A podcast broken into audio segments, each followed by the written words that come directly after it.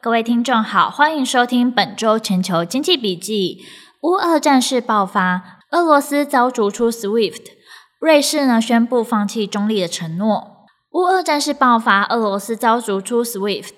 二月二十四号，俄罗斯正式对乌克兰发动全面入侵，经过各国不断放话制裁。二月二十六号，欧美各国发布最新的联合声明，指出为制裁俄罗斯入侵乌克兰，同意确认将从环球银行金融电信协会国际支付系统 SWIFT 当中剔除特定的俄罗斯银行，作为对俄罗斯新一轮制裁的一部分。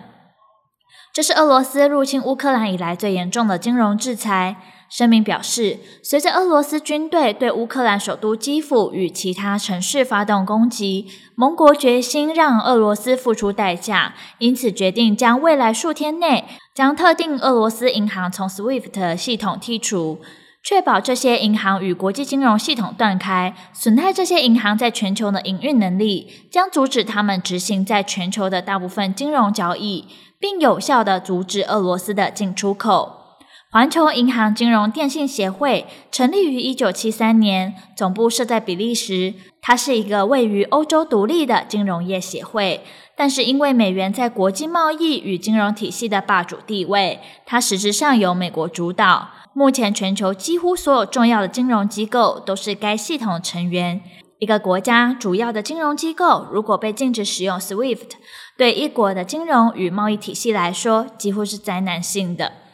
摩根大通报告指出，这些制裁的目的是在维持俄罗斯石油和天然气出口的同时，对俄罗斯的经济造成重大损害。这些制裁几乎肯定会对俄罗斯的经济造成影响。俄罗斯经济现在看起来正走向深度衰退和即将进行的资本管制。据统计，俄罗斯目前约有六千三百亿美元的外汇存底，其中估计约一半被西方国家冻结。俄罗斯的卢布因此出现巨幅的贬值，周一卢布对美元重贬二十趴以上，最高来到一美元兑一百一十一点六七卢布，较去年十月的六十九点三三卢布约重贬六十一 percent。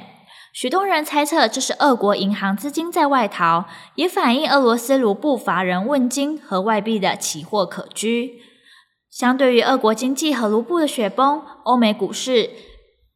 欧美股市自上周四以来已经开始回稳。欧美股市自上周四已开始回稳。道琼上周五大涨了八百三十四点，或二点五六 percent；周一回跌一百六十六点，或零点四九 percent。代表科技股的纳指则出现连续三天大涨，周一涨幅仍有零点四一 percent。原油价格则因乌克兰战事持续在高档盘旋，最新的报价约一桶九十六美元。纽约期金报价约在一盎司一千九百零九美元。瑞士宣布放弃中立承诺，跟进欧盟对俄罗斯制裁。瑞士总统卡西斯二月二十八表示，瑞士宣布放弃中立的承诺，跟进欧盟对俄罗斯实施制裁。卡西斯在记者会指出，俄罗斯的攻击是对自由的攻击，对民主的攻击，对平民的攻击，对一个自由国家机构的攻击。强调这不论是在国际法、政治或是道德上都难以接受的。瑞士的中立政策开始在一八一五年，自一八一五年维也纳会议后，从未再卷入过国际战争，成为世界上第一个，也被认为是最古老永久的中立国之一。值得注意的是，虽然位于欧洲核心的地带，但瑞士并未加入欧盟，甚至联合国也是在二零零二年起才正式加入。此次为了因应乌克兰的危机，激发欧洲国家高度的团结，也许普丁呢始料未及。据了解，虽然瑞士并非欧盟成员，不过对俄罗斯实施的措施与欧盟相同，针对俄罗斯企业及个人进行制裁。其中包含了冻结俄罗斯总统普丁以及其他政府高层的资产。此外，瑞士也将对俄罗斯飞机关闭领空，禁止与普丁关系密切人士进入该国，向波兰运送物资，协助安置乌克兰难民等。